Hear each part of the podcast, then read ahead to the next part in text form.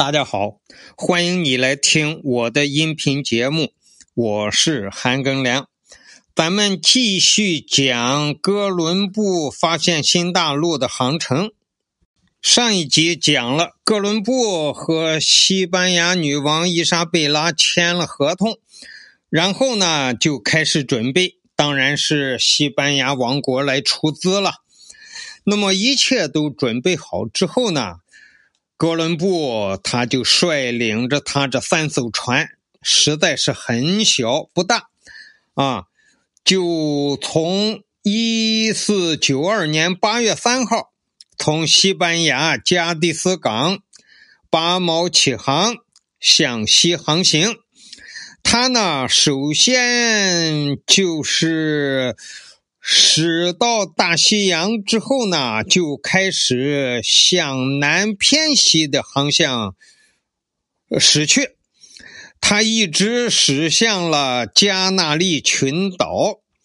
那么，哥伦布为什么选择这样的航线呢？有几个原因。第一，加那利群岛是西班牙所属的领土深入到大西洋最远的一个群岛。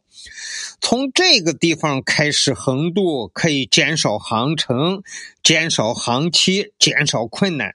总而言之，从这儿开始要比从西班牙本土开始啊减少很多困难。第二呢，是根据这个地图和哥伦布自己的推算，他认为日本。位于加那利群岛正西同一纬度，啊，都在北纬二十八度上。实际上，这个哥伦布又算错了。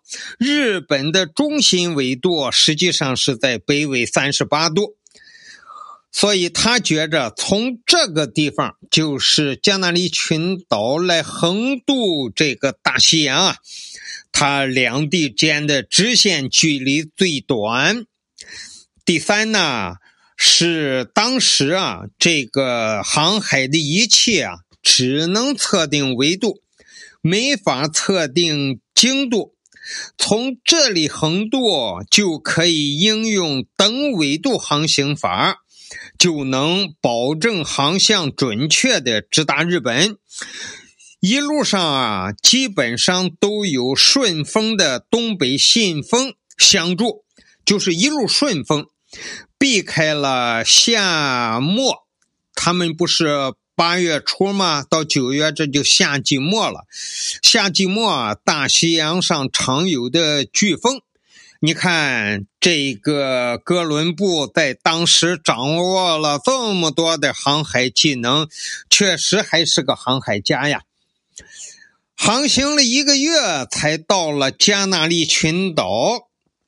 从九月九日开始向西航行，就看不见陆地了。而且呢，在加那利群岛再往西航行呢，就成了当时世界航海史上都是没有走过的路，前面全部是未知的。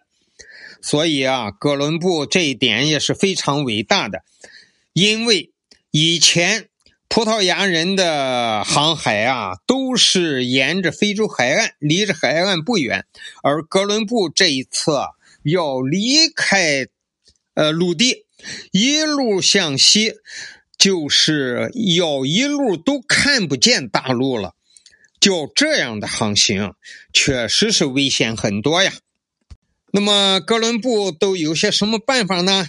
就从第一天看不见大陆向西航行这一天起，就是九月九号起，哥伦布就开始隐瞒真实的航速和航程，每天都要报告呀，他就少报已经走过的路程。以预防这个船员啊，因为航程太长，离开陆地过远啊而惊慌。因为那些船员啊，也都是呃多年航海远航的一些水手。到了九月十三号，水手们啊发现罗盘的磁针向西偏移。哥伦布接到报告以后呢？以他自己惯有的镇定和聪明才智处理了这个意外情况。他先说是因为北极星移动所致，而不是磁针失灵。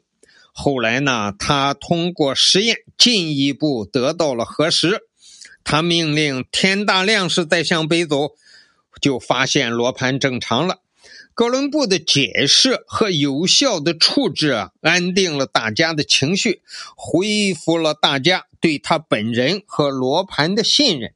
所以从这一点上讲，哥伦布还是最初发现了磁差，测量了磁偏角。这个磁偏角是个什么呢？就是地磁的南北极与地理的南北极之间的一个偏差。现在人都知道了，地磁南北极和地理的南北极不是一个重合的点，是有两个点，所以这两个点之间的偏差就叫磁偏角。那么地磁子午线与地理子午线的夹角就叫这个地磁的磁偏角。哥伦布的发现和解释。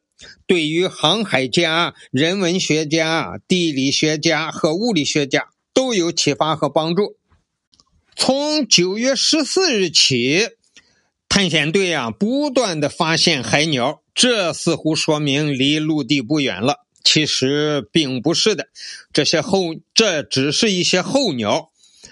九月十六日，他们发现了成山的大量的绿草。最初他们已经快接近陆地了，后来才明白是进入了马尾藻海区。好在呀，它并不妨碍航行。直到有人去测量，才知道他们遇到的马尾海马尾藻海呀，达到四百五十万平方公里。船队啊，刚好从马尾藻海的南部穿过。九月二十日。哥伦布下令侧身，但侧身绳啊放完下到二百寻，仍然不着底。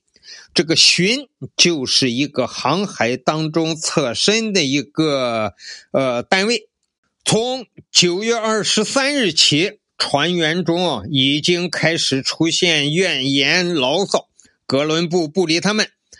啊，十月六日。在旗舰上召开了船长大副要员会议，哥伦布在会上再次表示了前进的决心。其实啊，为什么开会呢？就是在这些天啊，离开大陆，全部在一望无垠的大海上航行啊，船员们已经有点害怕了，威胁哥伦布说。要是再看不见大陆，他们就要造反，就要要求返航。哥伦布就哄着他们，再过几天啊，要是再过几天再看不见大陆，我就决定返航了。而且呢，哥伦布还许了愿，如果一旦发现了大陆，那个第一个发现大陆的船员，我要给他奖赏。十月十一日。哥伦布被迫许诺的最后期限到了，那个船员不是闹事吗？哥伦布就是许诺，我再我咱再往前走几天，就十一号这天呢，陆续发现了一些芦苇、一些藤茎，还看到一棵小树，还看到一根被砍削过的木棍，还有一块加工过的木板。大家看到海上飘来的这些东西啊，又给大家带来了希望。晚上十点钟，哥伦布发现前方有亮光，像蜡烛那么小，忽明忽暗，忽升忽降。哥伦布确信陆地已经不远了。半夜两点钟，平塔号的值班员终于确凿的看见了陆地。马丁·平松船长确认之后，便鸣炮报信和庆祝。哥伦布冷静地命令收帆下锚停船，等待天明，以保证安全。因为如果靠近陆地了呢，海水就会越来越浅呀，也没有海图，这都是些未知的海域。万一这个船在触礁，这不就麻烦了吗？所以要为了保证安全停船。那么，哥伦布和平坦号值班员看到的究竟是不是陆地呢？咱们卖个关子，留到下集再讲。感谢你的收听，咱们下集再见吧。